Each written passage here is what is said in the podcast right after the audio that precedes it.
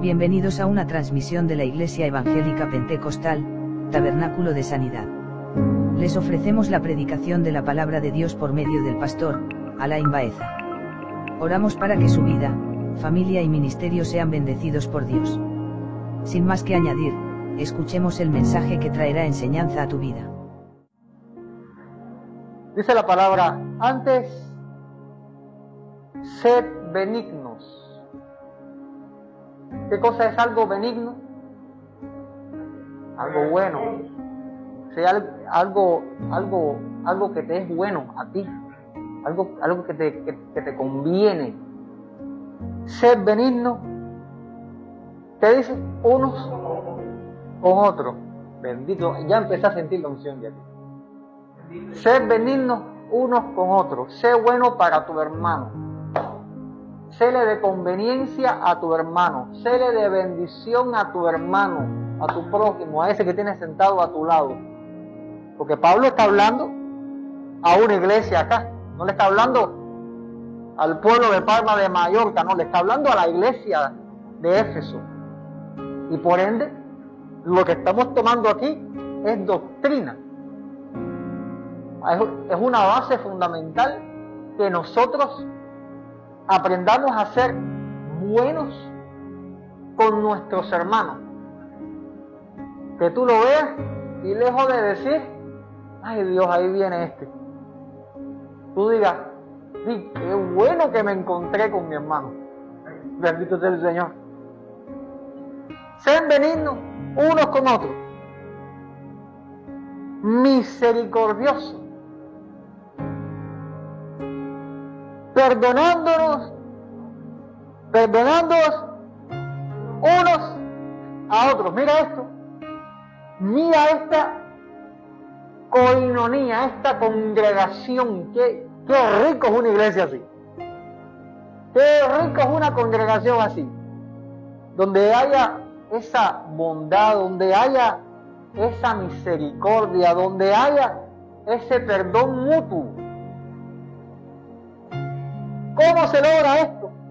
Sería la gran eh, eh, eh, revelación acá. ¿Cómo logramos esta congregación?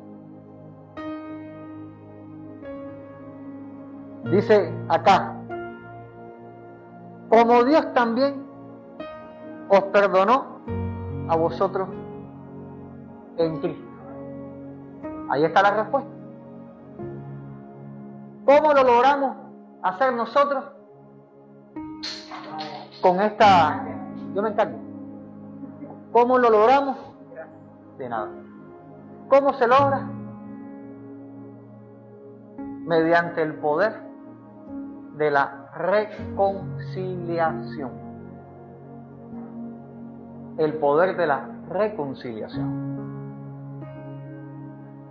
Porque todo este verso 32 apunta a una reconciliación verdadera entre hermanos. ¿Cómo logramos ser benignos, misericordiosos y perdonando? Número uno, porque Dios lo hizo con nosotros. Y si Dios lo hizo con nosotros, nosotros imitando a Dios, tenemos que hacerlo con nuestros hermanos. Vendría aplicando acá este mandamiento ama a Dios y a tu prójimo como a ti mismo. Si me das un, momento para darle gracias al Señor Padre, le doy gracias por, este, eh, eh, por esta maravillosa mañana y te pido que me ayudes a hablar tu palabra. Dependo de tus fuerzas, papá. Habla a tu pueblo hoy en el nombre de Jesús. Amén, amén. Amén. Una de las características que tiene la casa de Dios es que la casa de Dios es una casa de reconciliación. La casa de Dios, el pueblo de Dios, el cuerpo de Cristo, es un cuerpo reconciliador, donde la cabeza del cuerpo, no permite, no permite que haya divisiones. De hecho, es bien censurado en la Biblia el divisionismo. Dios reprende a estas personas que están en disensiones, a estas personas que, tienen estos conflictos, al punto de que Dios dice fuertemente que el que no perdona no será perdonado. Lo dice la palabra, no lo dice Dios en, su palabra. O sea que Dios está poniendo la, la bandera bien alta.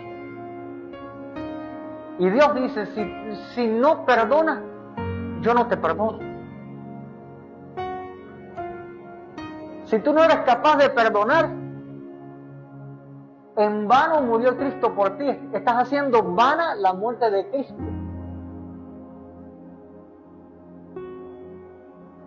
¿O no lo muestra el Señor en esta parábola de, de, ese hombre, ese siervo, que el rey le perdona la deuda?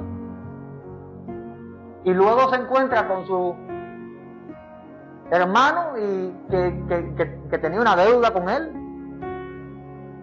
más pequeña, por cierto, de la que él tenía con el rey. Y él le dice, págame y lo mete a la cárcel porque él no podía pagarle. Y cuando le cuentan esto al rey, dice, como, como, este, si yo le perdone la deuda, ¿cómo no va a perdonar a su prójimo que tenía una deuda con él? Lo correcto es que también le, que él tuviera gozo suficiente como que el rey le perdona la, deuda para decir, oye, yo te la perdono a ti también, no hay problema, estamos a mano. ¿Qué pasó con este hombre? Con este ingrato. Terminó preso, con la deuda impuesta nuevamente, y no iba a salir de ahí hasta que pagara su último cuadrante. Bien clara está esta parábola, esta enseñanza. Porque Cristo nos perdonó más a nosotros que lo que nosotros pudiéramos perdonarle a todas las personas en este planeta durante toda nuestra vida. Y mira que nos hacen cosas que ofenden. Mira que nos hacen cosas que que tenemos que morder cuando van ahí y decir, Señor. Y Dios dice, yo te perdoné más. Yo te perdoné más. Y si yo me reconcilié contigo, es tu deber, es tu deber reconciliar. Es tu deber perdonar y reconciliar. ¿Qué cosa es reconciliación? Y como iglesia quiero que aprendan esto. ¿Qué cosa es reconciliación? Reconciliación, vamos a entenderlo con dos palabras clave. Intercambio es la primera palabra y manifestación es la segunda palabra. Para que haya una reconciliación real, tiene que haber un intercambio y una manifestación. Intercambio de persona y de actitud. Dios para reconciliar al mundo, ¿qué hizo? Dio a su Hijo. Manifestó a Cristo. El verbo se hizo carne y tuvo una actitud. ¿Cuál fue la, actitud? Asumió la cruz por amor, ¿verdad? Nosotros, para también hacer reconciliación, tenemos que tener un cambio de nuestra parte, un cambio en nuestra parte. Un cambio que induzca una acción.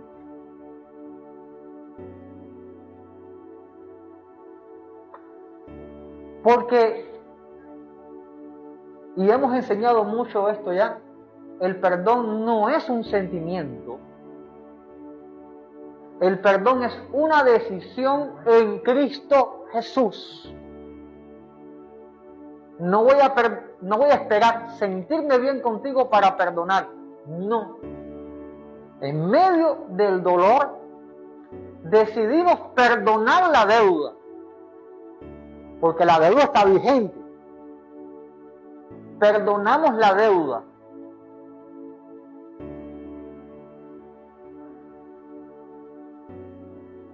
La actitud del mundo, ¿cuál es? Que te perdone Dios. Que te perdone Dios, es lo que dice el mundo. Y, hasta lo canta una mujer que la ponen por ahí, no sé ni, ni quién es, cómo se llama la, la, cantante esa. Para los que oyen música mundana, ¿cómo se llama la cantante esa? Nadie cree que te... No sé si lo han oído, yo como que se repite, eh, que, te, que te perdone Dios porque yo no te perdono. Bueno, va y Dios perdona a esa persona y, se, y, te salva a esa persona. Y esa por no perdonar para el infierno. Y es que para que haya reconciliación tiene que haber un intercambio, un cambio de una de las partes. Y Dios espera que la parte cambiante seas tú, porque eres su hijo.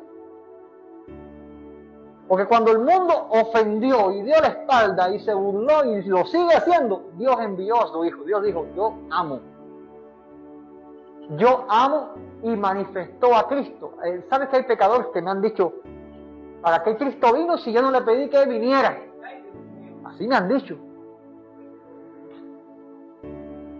Y yo les yo le respondo sencillo, Dios no tuvo que contar contigo para eso.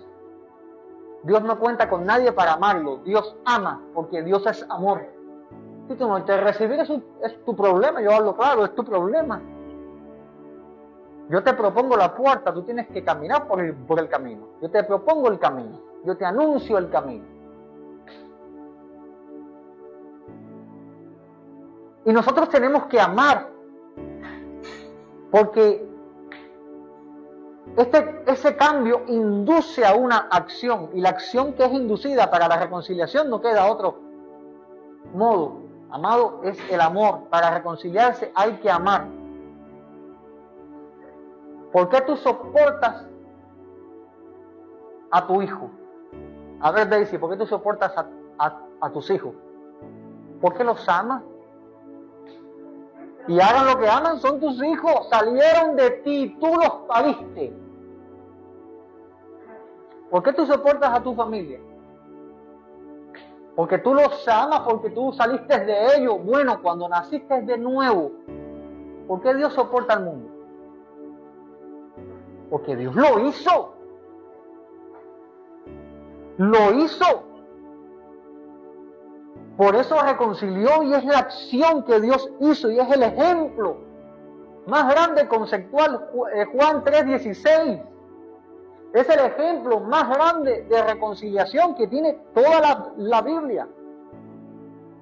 Por, por eso es que Dios manifiesta su amor hacia el mundo y Él quiere que nosotros, su iglesia, participemos responsablemente de esta reconciliación. Por eso es que digo que la casa de Dios es una casa de reconciliación, una casa reconciliadora. Porque vienen los pecadores y es aquí donde Dios reconcilia. Es donde Dios reconcilia, es en la casa de Dios. Y aceptó a Cristo en el, en el evangelismo, en casa de tal, pero, pero ¿a dónde los lleva Dios? A su casa.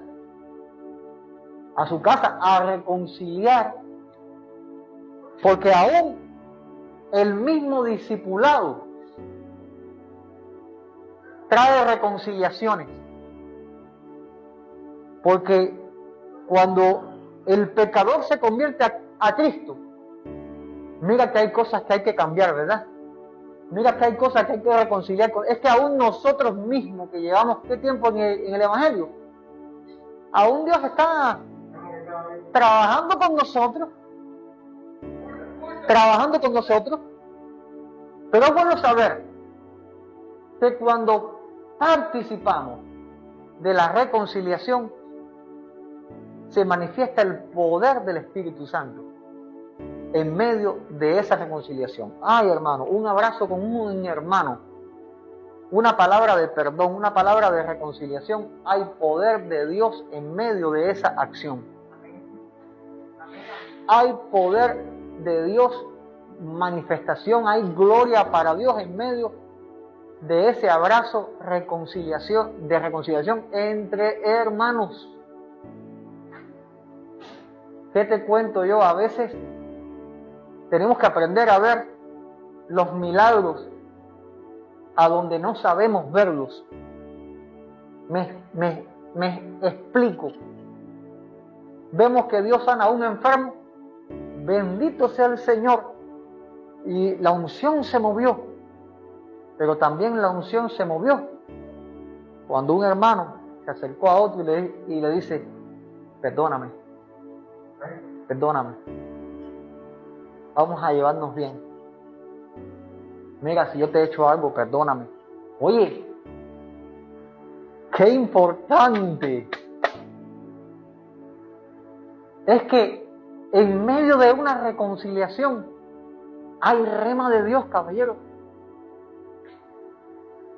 en una reconciliación hay rema de parte de Dios. Hay palabras, eh, eh, esa palabra viva, esa profecía, esa, ese, de, ese denuedo, hay rema de parte de Dios. En una reconciliación. Mira, la relación con el altar impulsa a la reconciliación. Me explico. Jesús, ¿qué dice? Cuando enseña a orar a los discípulos, que ellos dicen, Maestro, enséñanos a orar. Dice Jesús en Mateo capítulo 6, verso 12, y perdona nuestras deudas, como también nosotros perdonamos a nuestros deudores. Mira aquí la parábola de rico de este hombre que tiene la deuda con, con el rey. Míralo acá. Perdónanos nuestras deudas, como nosotros perdonamos a nuestros deudores. La relación con el altar de Dios impulsa la reconciliación. ¿Qué significa esto? Que somos más propensos a reconciliarnos mientras más nos metamos con Dios. Mientras más cerca estemos de Dios, más dados somos a perdonar, más dados somos a amar. Un cristiano apático que no ame a su hermano, que no perdona, que no se reconcilia, yo pregunto, ¿qué tan cerca estará de Dios?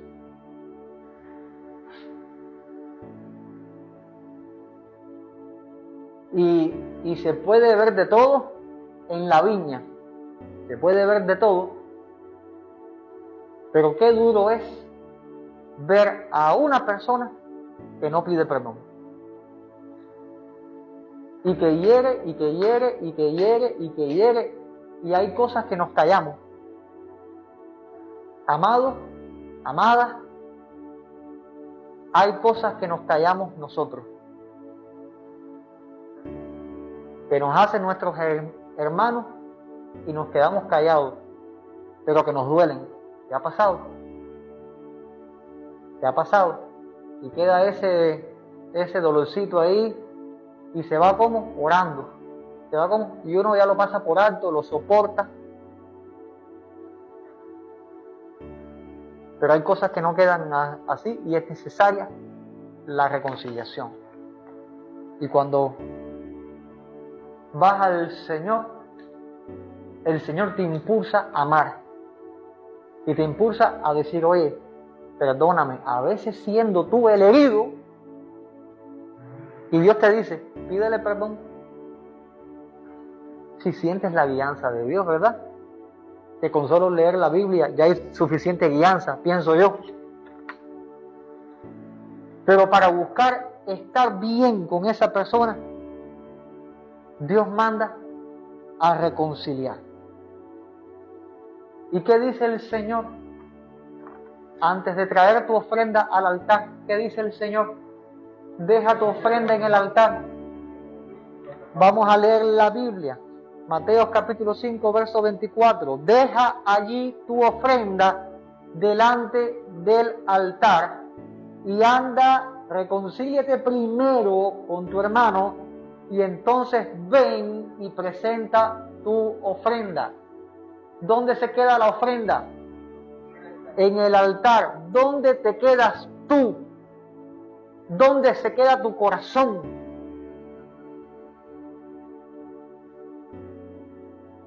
Se queda en el altar, en el lugar de la presencia. Y cuando estás en el lugar de la presencia es cuando Dios te envía y te dice, ve a reconciliar.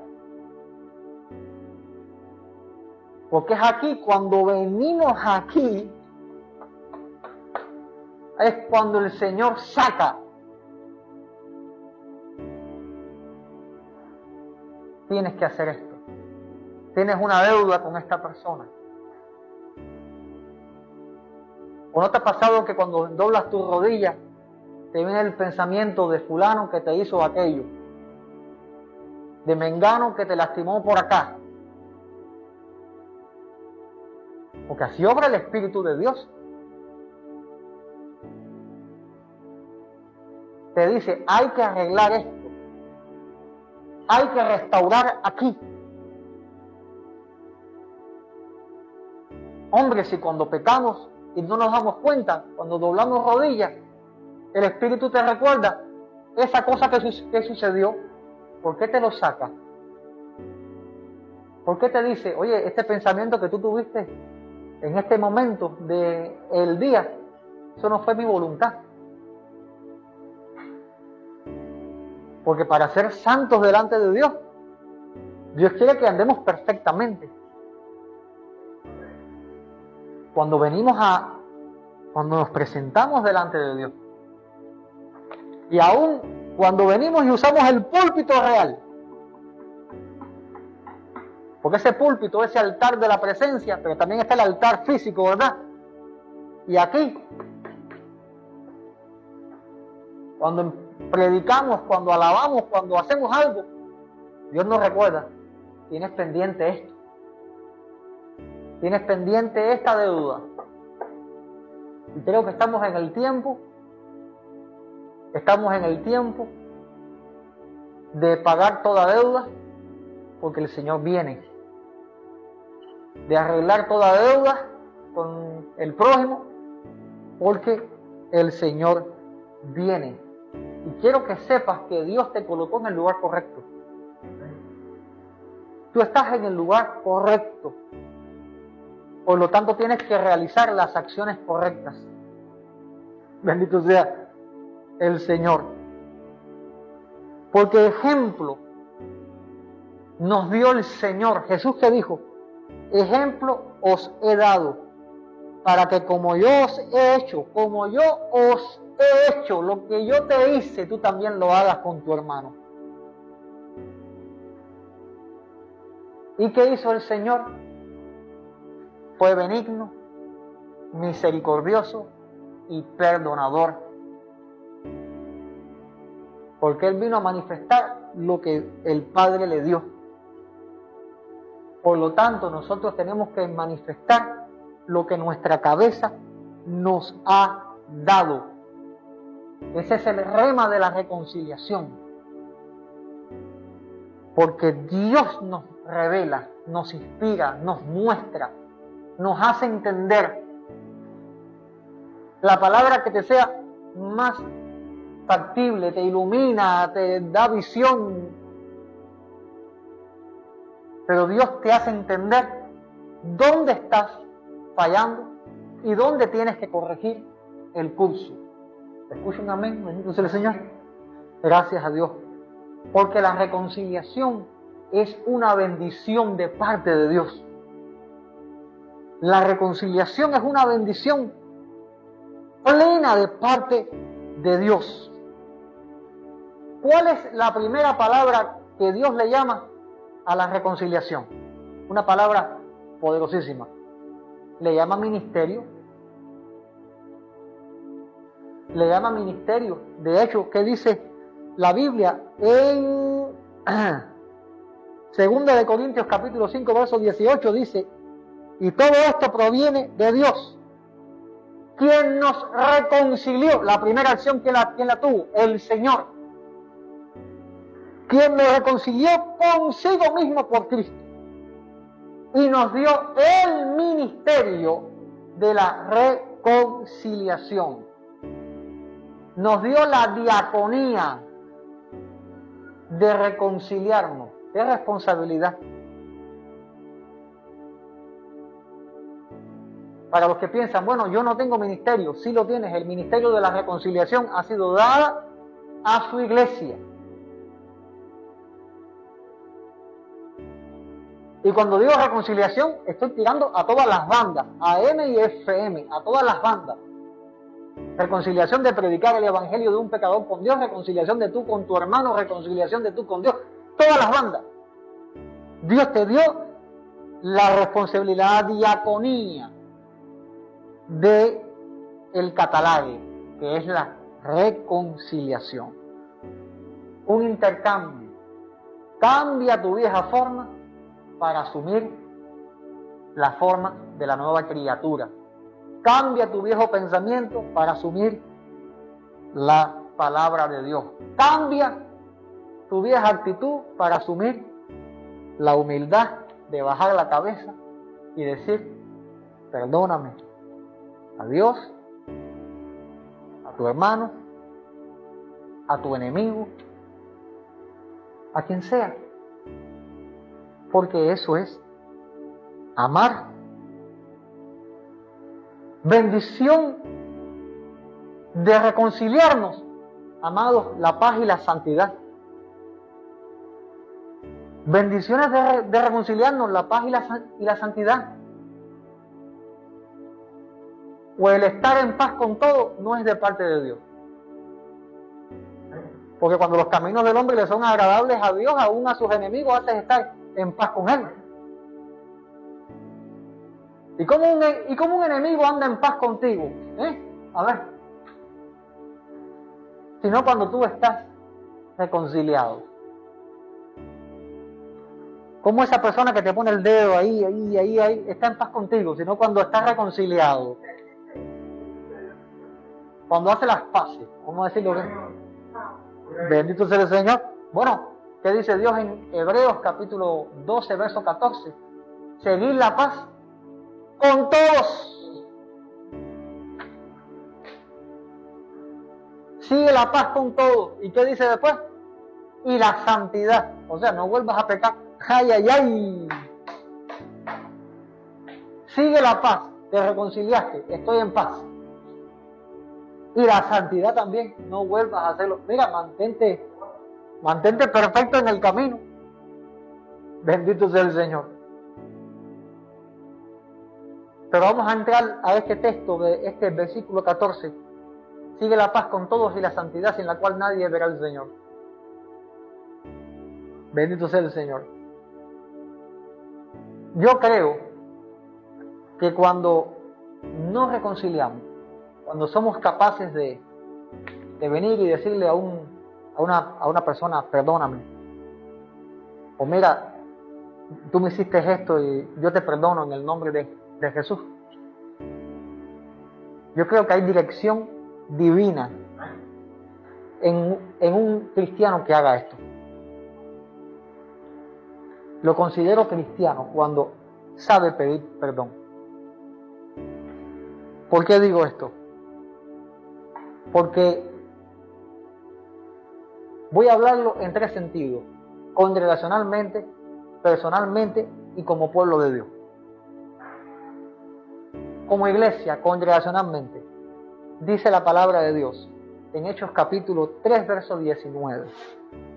Así que arrepentidos y convertidos. ¿Quién dijo esto? En Hechos capítulo 3. ¿Quién está predicando ahí?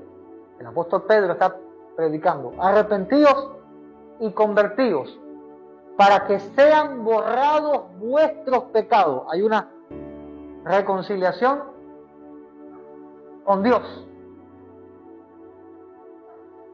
Porque hay un arrepentimiento y hay una conversión. Hay un, hay un camino que se está trazando acá. Viniendo a Cristo, bautizándose, llevando una vida cristiana, eso es el convertirse. El arrepentirse es aceptar a Cristo, arrepentirse de los pecados. Pero la conversión lleva tiempo. Y la conversión lleva reconciliaciones. Porque cuántas veces tú no me has dicho, perdóname, pastor. O cuántas veces yo no, yo, no te he dicho, perdóname. ustedes lo han perdóname que yo me equivoqué contigo. O perdóname, no lo han experimentado. Y no llevan siendo cristianos años. O sea, esa conversión lleva reconciliaciones. ¿Y qué dice? Acá la palabra, para que sean borrados vuestros pecados, tanto cuando vienes a Cristo como cuando estamos caminando en nuestra vida cristiana. Para que vengan de la presencia del Señor tiempos de refrigerio, tiempo de descanso, y llevándolo a este ámbito de la reconciliación, cuando estamos en guerra con una persona, de Dios no viene refrigerio, sino que vamos a estar sufriendo el dolor de los encuentros y los embates hasta que suceda una reconciliación. Bendito sea el Señor. ¿Y qué les exhorto yo a ustedes? Que no dejen que pase el tiempo, sino que muy a tiempo corrijan eso y digan, no vamos a discutir. Haya paz entre tú y yo, tipo lo que dijo Abraham y Lot. Que haya paz entre tú y yo, nosotros somos hermanos, tranquilos, yo no voy a discutir contigo. Tú quieres cogerte toda esta tierra, avanza. Yo voy camino a lo que Dios me ha dado, a lo que Dios me ha llamado. Porque si no vamos a estar en disensiones y eso te hace daño. No es lo que Dios quiere para ti. Amén, amén, amén, amén, amén, amén, amén, amén. Bendito sea el Señor. Tú quieres de la presencia de Dios tiempo de refrigerio. ¿Sabes qué significa eso? Que cuando dobles tu rodilla esté la presencia de Dios es la unción de Dios. Porque no me vaya a decir usted que en medio de una pelea usted dobla sus rodillas y siente esa unción, esa paz, ese gozo. ¿no? Se siente mal. A veces ni orar quiere cuando se siente así, enojado, con ese dolor en el corazón. Lo mejor es la reconciliación. El consejo de Dios es la reconciliación. Y si la persona con la que tú te quieres reconciliar no quiere cambiar porque está así de duro su corazón, usted le dice, en el nombre de Jesús, yo te perdono. Y perdóname si yo te he hecho algo. Y déjaselo en las manos a Dios. Déjalo para que Dios lo transforme, trabaje con esa persona, haga lo que tenga que hacer. Pero en cuanto a ti, en cuanto a ti, mira, corazón limpio, corazón limpio, no tengo nada en contra de ninguna persona. Puedo poner mi cabeza en la, en la, en la almohada y dormir tranquilo. En paz me acostaré y así mismo dormiré porque solo tú, Jehová, me hace vivir confiado. Y mira que, y mira que David tenía enemigos, caballero. Mira que, mira que los cristianos se le levantan enemigos. Y Dios manda, manda a perdonar. Perdona, perdona, practica la reconciliación, practica porque es dirección de Dios, como algo personal, mira, como algo de iglesia, esa es, una, es una de bendición. Y en lo personal que dice el Señor, por tanto, si tu hermano peca contra ti, mira esto, ve y repréndele, regáñalo. Si tu hermano peca contra ti, regáñalo estando tú y él solo. Oye, mi hermano, porque tú hiciste, eso no me gustó me dolió, me, lastimó, me estás lastimando. Me estás lastimando. No me gusta que hagas esto. Si te oyere, ganaste a tu hermano. Entonces yo tomo el texto y me gusta analizar el texto. Y si no te oye, y lo reprendiste, y si no te oye,